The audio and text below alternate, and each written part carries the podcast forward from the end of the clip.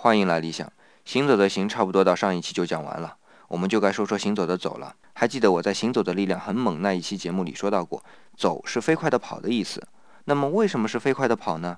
今天就来细说。我们还是从字形开始啊。走的上半部分是个土，下半部分其实是个止，停止的止。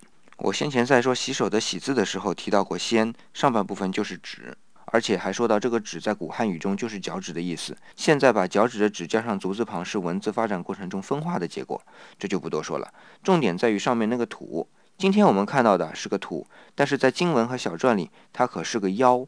妖娆的“妖”的右半边儿，这个妖娆的“妖”本来是没有女字旁的，加上女字旁也是文字分化的结果。这个“妖”在从篆体到隶书的隶化过程中是被归进了“土”，而“妖”本身是舞动双臂的意思，所以用脚走。而且还舞动双臂，不就是跑吗？